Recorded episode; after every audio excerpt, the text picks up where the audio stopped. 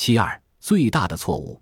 一九一七年，当爱因斯坦根据其广义相对论做宇宙学考察时，大多数天文学家都以为宇宙仅仅是我们的银河系，连同其一千亿颗左右的恒星在空荡荡的太空中飘游。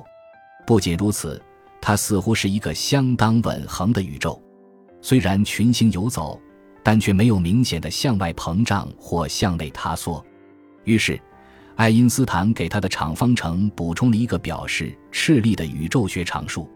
发明这个常数是为了抵抗引力。因为如果星体不能以足够的动量彼此飞离，引力就会把它们拉到一起。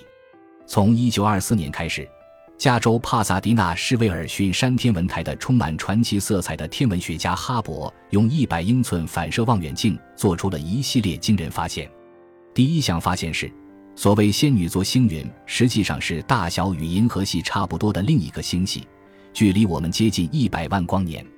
不久，他又发现了二十多个更远的星系。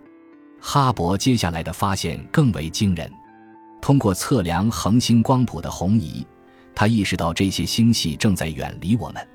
关于四处的遥远星体看起来正在远离我们，至少存在两种可能的解释：一，我们处于宇宙的中心；而，整个宇宙都在膨胀，也就是说，一切物体都在四处向外延伸。因此，所有星系都在彼此远离。当哈勃证实，总体来说，诸星系正在以和我们距离成正比的速度退行时，事实变得很清楚。第二种解释是正确的：那些两倍之遥的星系退行速度就快两倍，三倍之遥的星系退行速度就快三倍。为了理解这一点，不妨设想一个点炸，所有点都分布在一个气球的弹性表面上。彼此相距一英寸，然后气球表面尺寸膨胀到原先的两倍，使得现在点与点之间相距两英寸。于是，在膨胀过程中，开始时一英寸远的点又远离了一英寸；在同一时间内，开始时两英寸远的点又远离了两英寸；开始时三英寸远的点又远离了三英寸；开始时十英寸远的点又远离了十英寸。某个点开始时距离我们越远，它相对于我们的退行速度就越快。从气球上的每一个点来看都是此。这些简单的说法意在表明，不仅星系在远离我们，而且整个空间或宇宙都在膨胀。为了理解三维的情况，不妨把各个点想象成烘烤过程中正在膨胀的蛋糕中的葡萄干。一九三一年一月，第二次访问美国时。爱因斯坦决定到威尔逊山亲眼看一看。他和哈勃乘坐一辆漂亮的皮尔斯阿洛敞篷旅游汽车，沿盘山公路上了山。在山顶上，他见到了因以太漂移实验而著称的年老多病的迈克尔孙。这天天气晴朗，爱因斯坦愉快地摆弄起望远镜的转盘和仪表来。有人向随行的艾尔莎解释，这台仪器是用来确定宇宙的范围和形状的。据说他回答：“我丈夫在一张旧信封背面就可以做这件事。”在大众媒体的报道中，宇宙膨胀的证据被视为对爱因斯坦理论的一个挑战。抓住公众想象力的是一种科学的戏剧效果。有一则报道是这样开篇的：“巨大的星体以每秒七千三百英里的速度飞离地球。”这给阿尔伯特·爱因斯坦博士出了一道难题。但爱因斯坦喜欢这一报道。威尔逊山天文台的人很是杰出。他写信给贝索说：“他们最近发现螺旋星云在太空中基本上均匀分布，它们显示出与距离成正比的强多普勒效应。我们可以从不带宇宙学项的广义相对论中将其推导出来。换句话说，被勉强加入以解释一个静态宇宙的宇宙学常数显然是不必要的，因为宇宙实际上正在膨胀。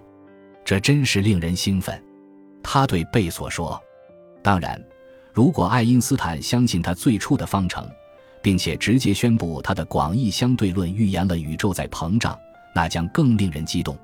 倘若他果真这样做了，那么哈勃在十几年后对宇宙膨胀的证实，将和爱丁顿证实他关于太阳引力使光线弯曲的预言一样引发轰动。大爆炸也许会因此而被命名为爱因斯坦爆炸。”而且可能会像现代物理学那些最迷人的理论发现一样永载史册，引人遐想。事实上，爱因斯坦欣然放弃了这个他从不喜欢的宇宙学常数。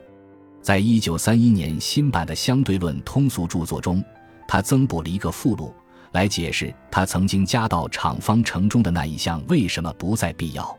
当我与爱因斯坦讨论宇宙学问题时，乔治加莫夫后来回忆说，他指出，引入宇宙学项是他一生中最大的错误。实际上，爱因斯坦的错误甚至要比一般科学家的胜利更吸引人，也更复杂。从场方程中消除这一项很难。不幸的是，诺贝尔奖获得者温伯格说，直接抛弃宇宙学常数并不容易。因为任何对真空能量密度有所贡献的东西都会发挥宇宙学常数的作用。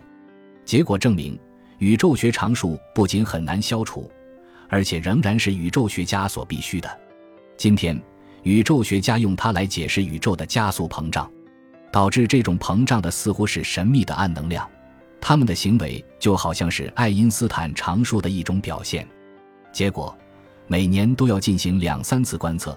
每次所做的报告都会以类似2005年11月的这段文字开篇：阿尔伯特·爱因斯坦给他的方程加了一个宇宙学常数来解释宇宙的膨胀，继而又撤回了它。但新的研究也许证明了他的天才。感谢您的收听，本集已经播讲完毕。喜欢请订阅专辑，关注主播主页，更多精彩内容等着你。